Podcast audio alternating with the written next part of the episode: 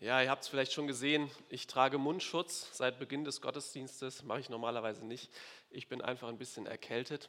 Ich habe keine Corona-Symptome, also ich rieche noch, ich habe Schnupfen, ich habe keinen Husten, ähm, aber einfach auch nachher, vielleicht in der Pause, werde ich ein bisschen auf Abstand zu euch gehen, einfach auf, um auf Nummer sicher zu gehen, ähm, damit ihr das schon mal wisst. Ein Platz an der Sonne, Marco hat es schon kurz gesagt, und es ist ein Titel, den ich gewählt habe. Ähm, hat eigentlich nicht wirklich was mit der Predigt zu tun, aber ihr werdet, also es kommt schon vor, ihr werdet schon sehen, was ich damit meine. Trotzdem hilft es manchmal, so einen catchy Titel zu haben, der dann im Kopf bleibt. Ja? Ähm, was würde jemand, der das erste Mal hier bei uns in die AB-Gemeinde kommt, denken? Vielleicht sind heute welche hier, die das erste Mal da sind. Wenn du über diese Antwort auf die Frage nachdenkst, wird dir dann eher warm ums Herz und du denkst, oh ja, die werden es toll finden oder wirst du eher, kriegst du eher so ein mulmiges Gefühl, weil du weißt, ah, mit neuen Leuten können wir irgendwie nicht so gut umgehen. Und ich möchte heute mal so ein bisschen in diese Frage reinbohren und uns ein bisschen was zum Knabbern geben. Das Gute dabei ist, was wir jetzt äh, lesen hier in der Bibel, das lässt sich nachher direkt umsetzen. Und ähm, deswegen ist das eine gute Sache. Wir tauchen ein in Jakobus 2 Wer seine Bibel dabei hat, darf das sehr gerne dort mitlesen. Ansonsten werfe ich es auch an die Wand. Jakobus 2, Vers 1 bis 13. Kein Ansehen der Person in der Gemeinde. Liebe Brüder, haltet den Glauben an, äh, an Jesus Christus, unseren Herrn der Herrlichkeit, frei von allem Ansehen der Person. Denn wenn in eure Versammlung ein Mann käme mit einem goldenen Ring und in herrlicher Kleidung, es käme aber auch ein Armer in unsauberer Kleidung, und ihr sähet auf den, der herrlich gekleidet ist, und spräche zu ihm, setze du dich hierher auf den guten Platz, und spreche zu dem Armen, stell du dich dorthin oder setze dich unten zu meinen Füßen.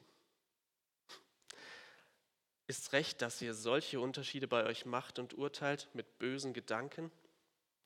Hört zu, meine lieben Brüder, hat nicht Gott erwählt die Armen in der Welt, die im Glauben reich sind und Erben des Reichs, das er verheißen hat, denen, die ihn lieb haben? Ihr aber habt dem Armen Unehre angetan. Sind es nicht die Reichen, die Gewalt gegen euch üben und euch vor Gericht ziehen? Verlästern sie nicht den guten Namen, der über euch genannt ist? Wenn ihr das königliche Gesetz erfüllt nach der Schrift, liebe deinen Nächsten wie dich selbst, so tut ihr recht. Wenn ihr aber die Person anseht, tut ihr Sünde und werdet überführt vom Gesetz als Übertreter.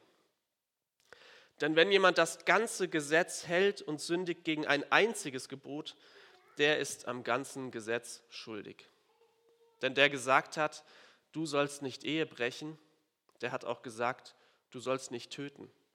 Wenn du nun die Ehe brichst, tötest aber, bist du ein Übertreter des Gesetzes.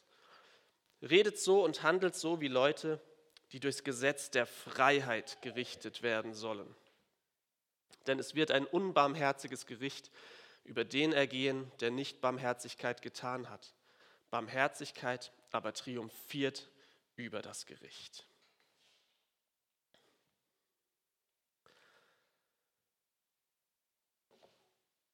Die Ausgangssituation. So sieht es aus. Jakobus schreibt an die zwölf Stämme in der Zerstreuung, das können wir im ersten Kapitel ganz am Anfang lesen, und redet sie als Brüder an. Und das lässt darauf schließen, dass der Brief, den er hier schreibt, an Christen gerichtet ist, also Brüder und auch Schwestern im Glauben, die durch irgendein Ereignis aus Jerusalem geflohen sind und jetzt im Ausland leben. Sozusagen als Gemeinden auf sich gestellt plötzlich. Ich habe vier Geschwister, die konnte ich mir nicht aussuchen. Aber dass wir Geschwister sind, das bedeutet so zwei Dinge. Erstens, wir alle gehören zu dem einen Vater. Wir sind alle Kinder unseres Vaters und das merkt man auch an so mancher Verhaltensweise oder auch am Aussehen. Wer meinen Vater kennt, kann ja mal gucken, ob das stimmt. Und zweitens, wir sind zwar alle grundverschieden, wir Geschwister, aber müssen doch irgendwie miteinander auskommen. Sonst gibt es Stress. Das haben wir früher, als wir noch alle zu Hause gewohnt haben, natürlich noch mehr gemerkt als heute.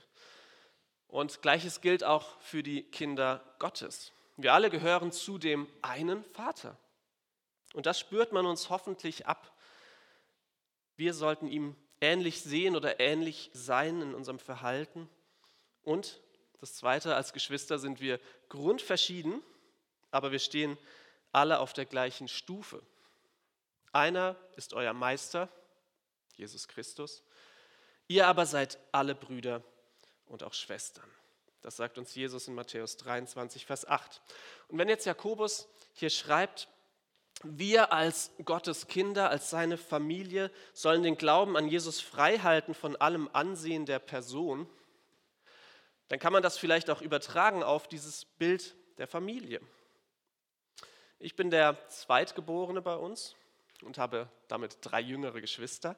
Und dadurch kam ich natürlich irgendwann so in den Genuss der Privilegien, eines der älteren Kinder zu sein. Länger aufbleiben, mehr Fernsehen gucken, ein eigenes Zimmer und so weiter. Und es gibt Kinder, ich rede jetzt natürlich nicht von mir, die reiben das ihren kleinen Geschwistern so richtig unter die Nase. Ja, die gibt es wirklich. Und an dem Punkt wird es eigentlich zum Problem. Denn dann lasse ich ja mein kleines Geschwisterkind aufgrund seiner Eigenschaft als Jüngerer, für die er nichts kann, ich lasse ihn spüren, dass er ein Mensch zweiter Klasse ist. Und man selber schon siebte Klasse. Und das meint Jakobus hier. Wir sollen den Glauben freihalten von jedem Ansehen der Person. Und damit ist nicht gemeint, hallo, dass wir die Persönlichkeit des anderen nicht wertschätzen sollten, sondern hier meint Person eher so den Status eines Menschen, das Etikett, was man oder was er zu haben scheint. Und die Menschen, denen Jakobus diesen Brief hier schreibt, die hatten es offenbar nötig, an diesem Punkt ermahnt zu werden. Und auch wir haben es nötig, an diesem Punkt ermahnt zu werden. Auch wir haben es nötig, in der Liebe zu wachsen und eine Familie zu werden, wie Gott sie sich wünscht. Und das folgende Beispiel zeigt ganz schön und greifbar auf, was Jakobus meint. Es ist ja erstmal nichts Falsches daran, diesem Mann mit dem goldenen Ring einen guten Platz zuzuweisen. Einen Platz an der Sonne sozusagen. Wenn der Platz noch frei ist, warum nicht? Es ist auch erstmal nichts Falsches daran, dem Armen zu sagen, dass nur noch ein Stehplatz hinten im Eck frei ist, wenn es eben so ist. Oder ihm den unbeliebten Platz direkt vor der Kanzel anzubieten. Herzlichen Glückwunsch. Das Problem ist nur, sehen wir in Vers 4, dass hier eben Unterschiede gemacht werden. Und wenn das passiert, dann offenbart das eine Herzenshaltung, die eigentlich antichristlich ist. Und dann lassen wir uns nämlich leiten von bösen Gedanken. Und ich habe hier noch die Übersetzung der Schlachterbibel dazu genommen, wo es heißt, man handelt nach verwerflichen Grundsätzen, die Gottes Grundsätzen eigentlich komplett widersprechen. Und dann sieht man an unserem Leben nicht, wessen Kinder wir sind. Was wiederum die Frage aufwirft, ob wir wirklich seine Kinder sind. Autsch. Was sind solche verwerflichen Grundsätze? Wenn hier im Beispiel der Reiche einen besseren Platz bekommt als der Arme, dann doch deswegen, weil man sich von dem Reichen irgendwas erhofft. Der dicke Dauerauftrag aufs Gemeindekonto winkt. Der Arme aber, der kann mir ja nichts bieten. Der ist im Gegenteil ja selber bedürftig. Und das ist ja dann auch wieder irgendwie anstrengend, eine Last. Und arm versus reich ist ja nur ein Beispiel, wo Unterschiede gemacht werden. Wo machen wir Unterschiede? Die normalen versus die spezielleren Typen, die hübschen versus die durchschnittlichen, die fröhlichen versus die Depris. Und schaut, wenn das unser Grundsatz ist, nachdem wir handeln, dann verachten wir ja die Tatsache, durch die jeder einzelne von uns zum Kind Gottes wurde, weil er uns, die wir nichts bieten können und von denen er gar nicht profitiert, weil er uns in unserer Not gesehen hat und uns Liebe erwiesen hat, die so weit ging, dass er sich buchstäblich aufgeopfert hat, um uns in seiner Familie zu integrieren. Überlegt mal. Dafür hat er gelebt und es durchgezogen, bis er an dieser Aufgabe zerbrach, weil es der einzige Weg war, uns Rebellen ewiges Leben schenken zu können. Und wir danken es ihm, indem wir nicht mit Menschen reden, die uns zu viel reden, und stattdessen reden wir mit denen, mit denen wir gern reden, über die, mit denen man nicht reden kann, denn dann hat man schon mal was zu reden. So sieht es doch oft aus. Verwerfliche Grundsätze. Jakobus drückt es in Vers 5 und 6 so aus. Hört zu, meine lieben Brüder, hat nicht Gott erwählt die Armen in der Welt, die im Glauben reich sind und Erben des Reichs, das er verheißen hat, denen, die ihn lieb haben? Ihr aber habt dem Armen Unehre angetan. Da haben wir den Salat. Das ist das Schöne am Jakobusbrief. Unverblümt gibt er einem so einen Schlag in die Magengrube, uns Leuten, die Jesus nachfolgen wollen. Und ich will euch ermuntern, das heute zuzulassen, wenn ihr merkt, an diesem Punkt seid ihr gemeint. Und Jakobus lässt uns zum Glück nicht hier stehen, sondern er zeigt auch auf, wie wir denn besser handeln können. Punkt 2, so sollte es sein. Vers 8, wenn ihr das königliche Gesetz erfüllt nach der Schrift, liebe deinen Nächsten wie dich selbst, so tut ihr recht. Liebe deinen Nächsten wie dich selbst. Das ist die Alternative zu dem, wie der Ist-Zustand aussieht. Und Jakobus nennt das hier das königliche Gesetz. Und ich will euch mal an vier Aspekten zeigen, warum dieses Gesetz königlich ist. Erstens, es ist vom König selbst erlassen. Man sollte sich also dran halten. Zweitens, es ist vom König erfüllt worden. Gott liebt seine Menschen so sehr, dass er seinen Sohn auf die Erde schickte und er an ihrer Stelle starb. Er hat es durchgezogen. Drittens, es ist sozusagen der König der Gesetze, weil es alle anderen Gebote mit einschließt. Beispiel, wenn in den zehn Geboten steht, ich soll nicht töten, dann doch deshalb, weil das ziemlich lieblos wäre. Ja, wenn ich jedoch hinter dem Rücken anderer schlecht über sie rede, dann ist das auch lieblos. Also liebe deinen Nächsten wie dich selbst, umfasst die anderen Gebote.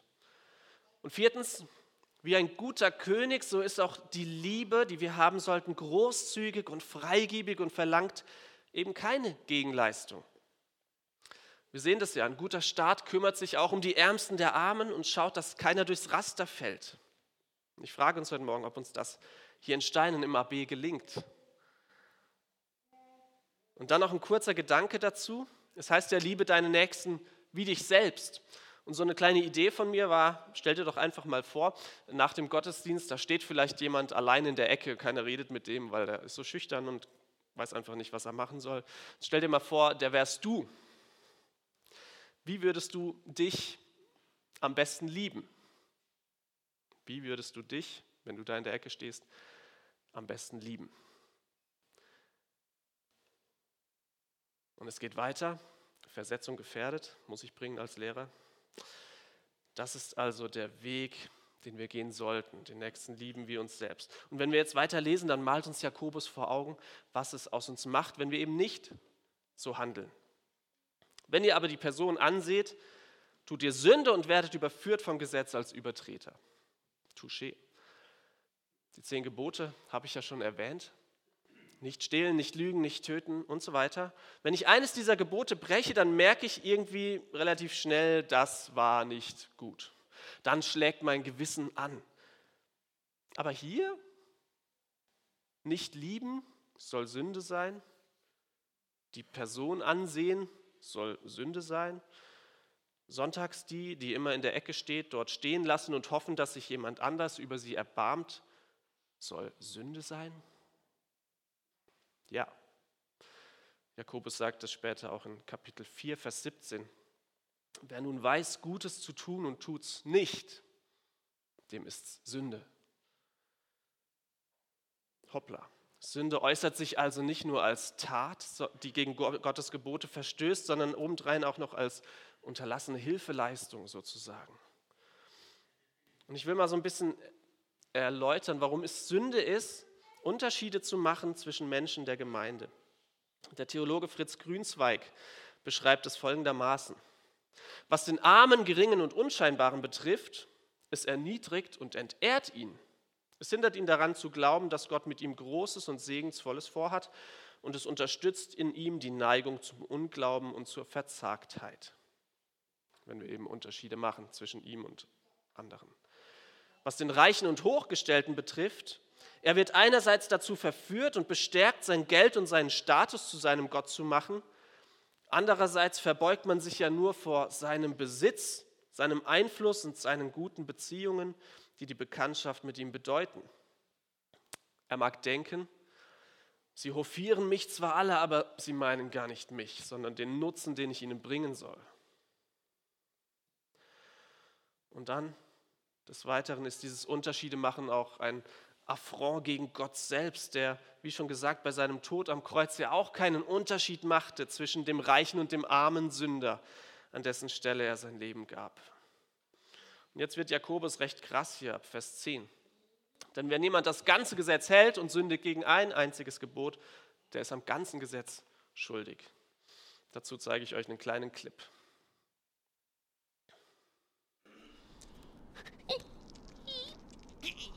Ja,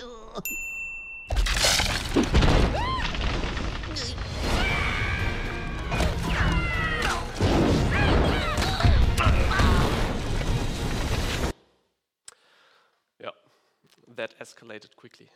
Scrat, das Tierchen hier im Clip, ähm, will einfach nur seine Nuss vergraben, aber die winzige Macke, die er ins Eis haut, die schafft es immer wieder in jeder der fünf Ice Age-Folgen, die halbe Welt äh, zu zerstören. Ja.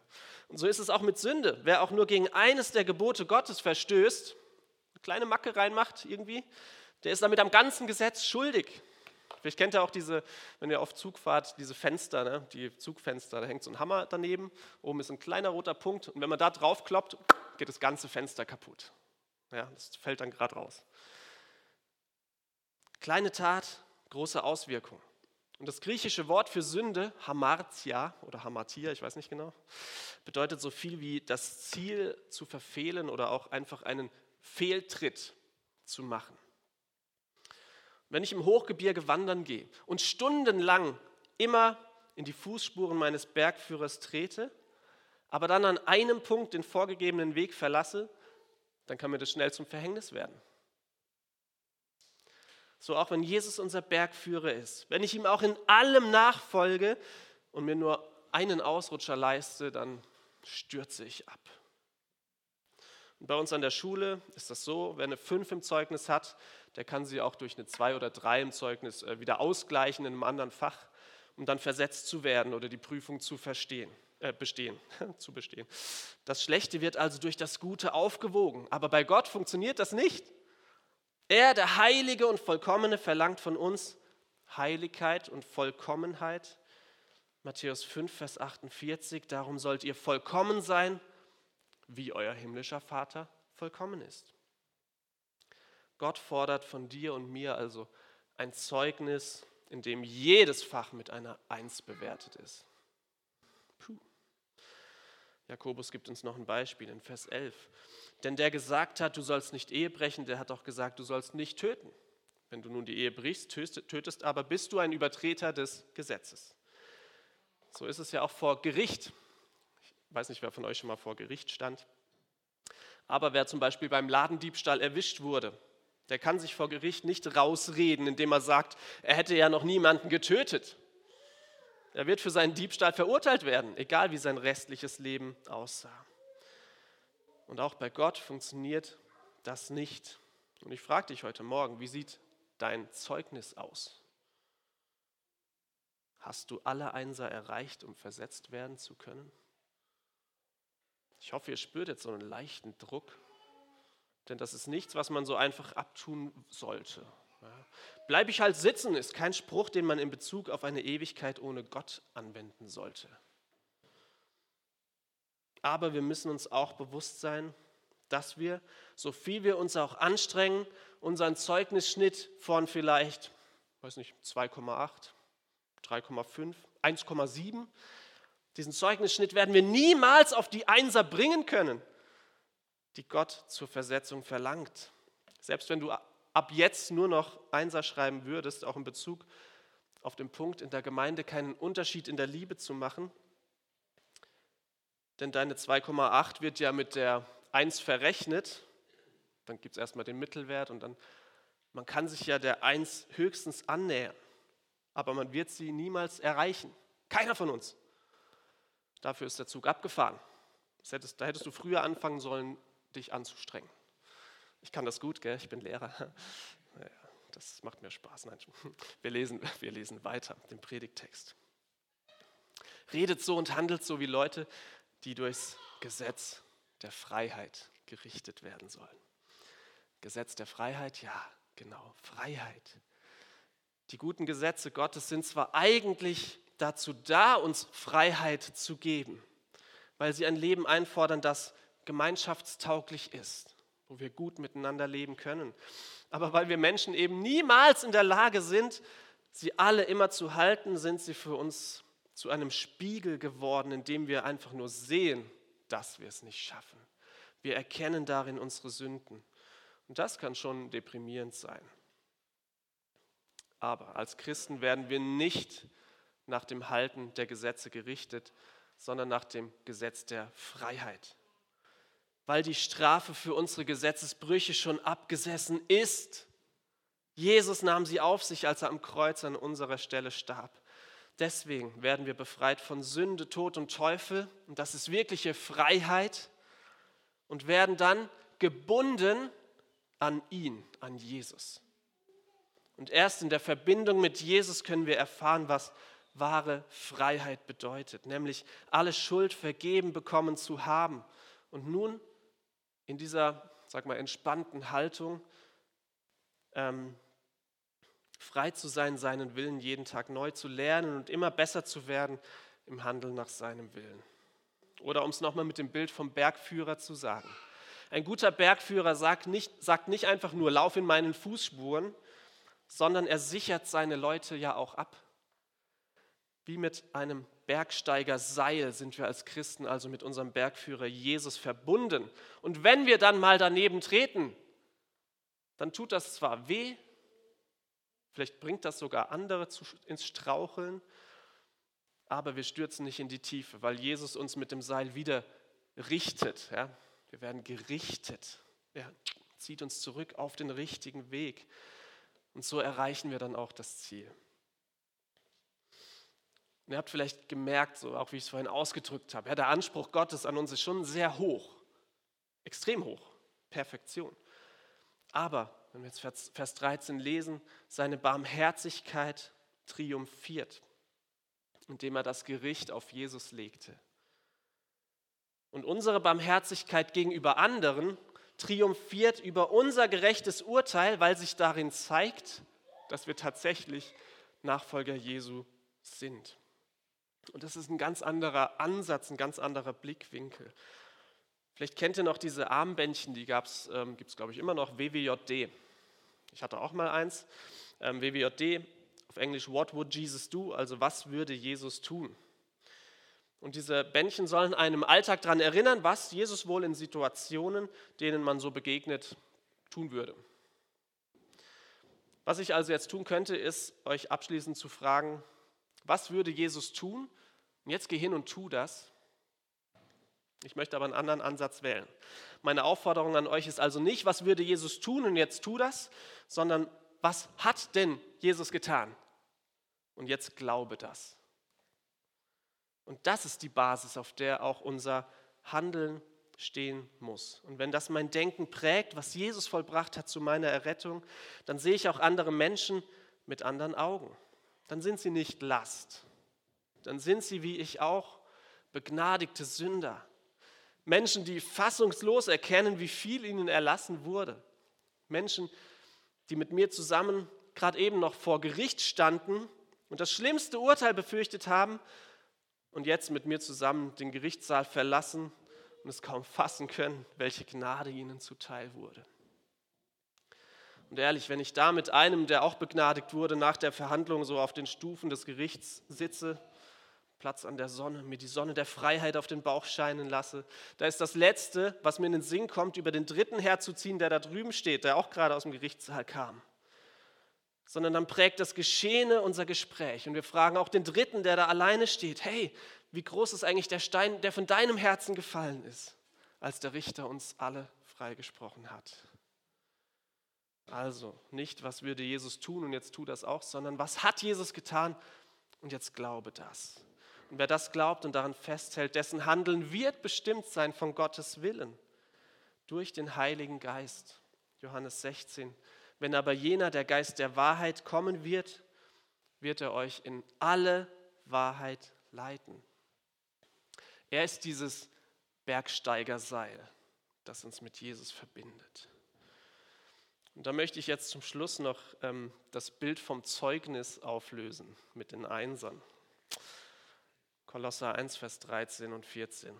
Er hat uns errettet aus der Macht der Finsternis und hat uns, Achtung, versetzt in das Reich seines geliebten Sohnes, in dem wir die Erlösung haben, nämlich die Vergebung der Sünden.